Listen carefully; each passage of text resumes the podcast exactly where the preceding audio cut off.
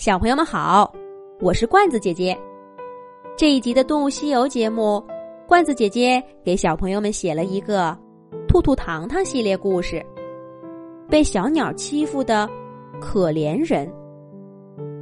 叮铃铃，叮铃铃，兔兔宫殿上的警报铃又响了。月宫小兔兔接起电话，听筒那边传来一个人的声音。没错，这是一个人类给兔兔糖糖打来的电话。喂，是兔兔和糖糖吗？我可找到你们了！哎呀，别问了，你们快来帮帮我吧！我，哎呦，哎呦，我的脑袋！拜托你们了！哎呦，哎呦，你们这群可恶的鸟！这个人只说了几句话，就不断的发出痛苦的哎呦声，听起来似乎被折磨的挺惨。兔兔和糖糖赶紧用法术确定这个人的位置，驾着云彩就出发了。他们很快就赶到事发地点，那是在一条乡村公路上，一位先生正跨在电动车上。焦急的四处张望，一看见兔兔糖糖，这位先生就驾着电动车飞驰过来，差一点撞上一棵大树。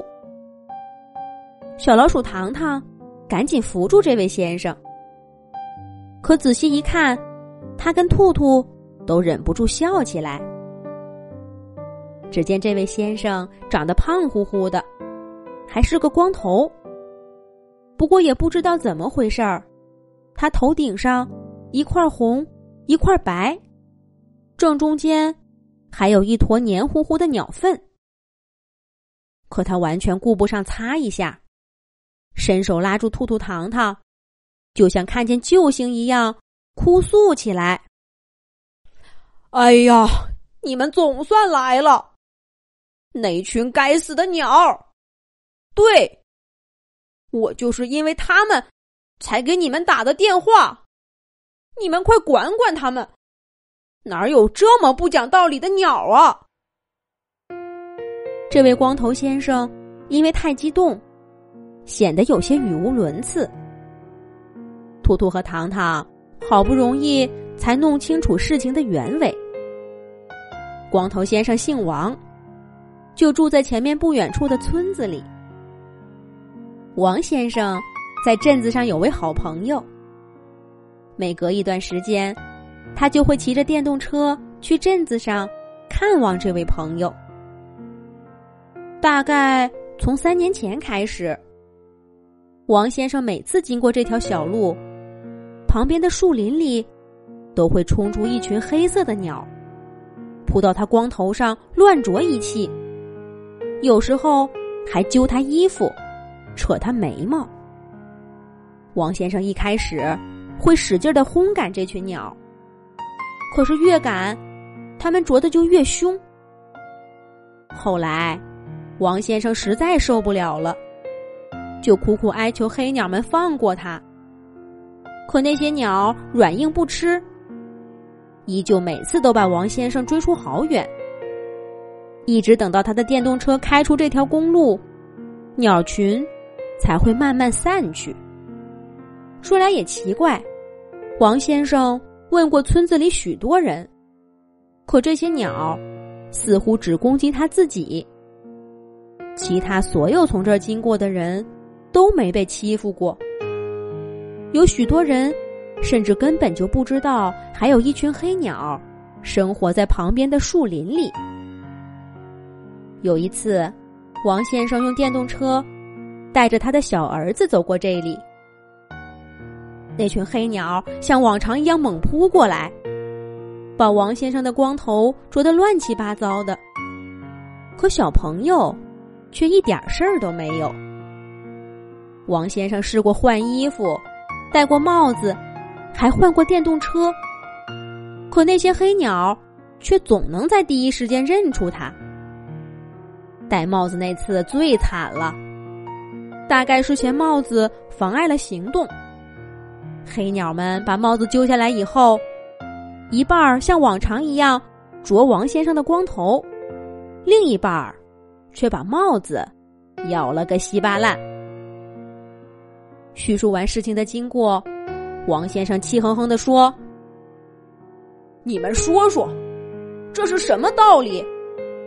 哪有人被鸟欺负成这样的？兔兔、糖糖。”你们不是什么动物神仙吗？所有动物都听你们的，对不对？你们帮我去问问那些鸟，我跟他们无冤无仇，他们为什么要这样对我？看着王先生又委屈又滑稽的样子，月宫小兔兔忍了好久，还是不厚道的笑出声来，哈哈，不用问。不用问，不用问，不用问。我猜，一定是你长得太帅气了。这些黑鸟是在跟你开玩笑呢。王先生一听，可真生气了。这位月宫小兔兔，你就是这么对待向你求助的人类的吗？要是我说，我觉得你长得太可爱了，天天揪你耳朵，你愿意吗？哼，什么动物神仙，一点同情心都没有。早知道我才不找你们帮忙呢。王先生说完，跨上电动车就要往前走。小老鼠糖糖赶紧上前拦住：“王先生，您别走！嗯兔兔刚才才是在跟您开玩笑呢。我们不是不想帮您，只是……”按常理说，动物们是不会随便攻击人类的。你遇到的那群黑鸟，很有可能是乌鸦家族的。他们的确是一群爱记仇的家伙。不过，他们只会找伤害过自己的人报仇。您仔细想想，在这种事儿发生之前，您有没有做过什么伤害他们，或者？让他们误会的事情，王先生想都没想就摇摇头说：“不会，不会，绝不会。我是最爱鸟的人，不信你们去我家看看。我家房檐上现在还有个燕子窝呢。我绝不会做伤害鸟类的事情。要不是因为不想伤害他们，我哪会忍了三年？”实在忍无可忍，才找你们帮忙。我找几个朋友把他们打了，不是更省事儿吗？王先生说的的确在理。这么一位爱动物的人类朋友，兔兔和糖糖，怎么也得帮帮他，不是？不过今天，黑鸟已经走了。兔兔和糖糖跟王先生约定，明天出发前通知他们。他们提前埋伏在小树林里，看看这些凶巴巴的大黑鸟究竟是谁，又是为什么要做这样的事儿。兔兔和糖糖能得到事情的答案吗？那就等下一集，罐子姐姐带着小朋友们，跟他们一块儿去看看吧。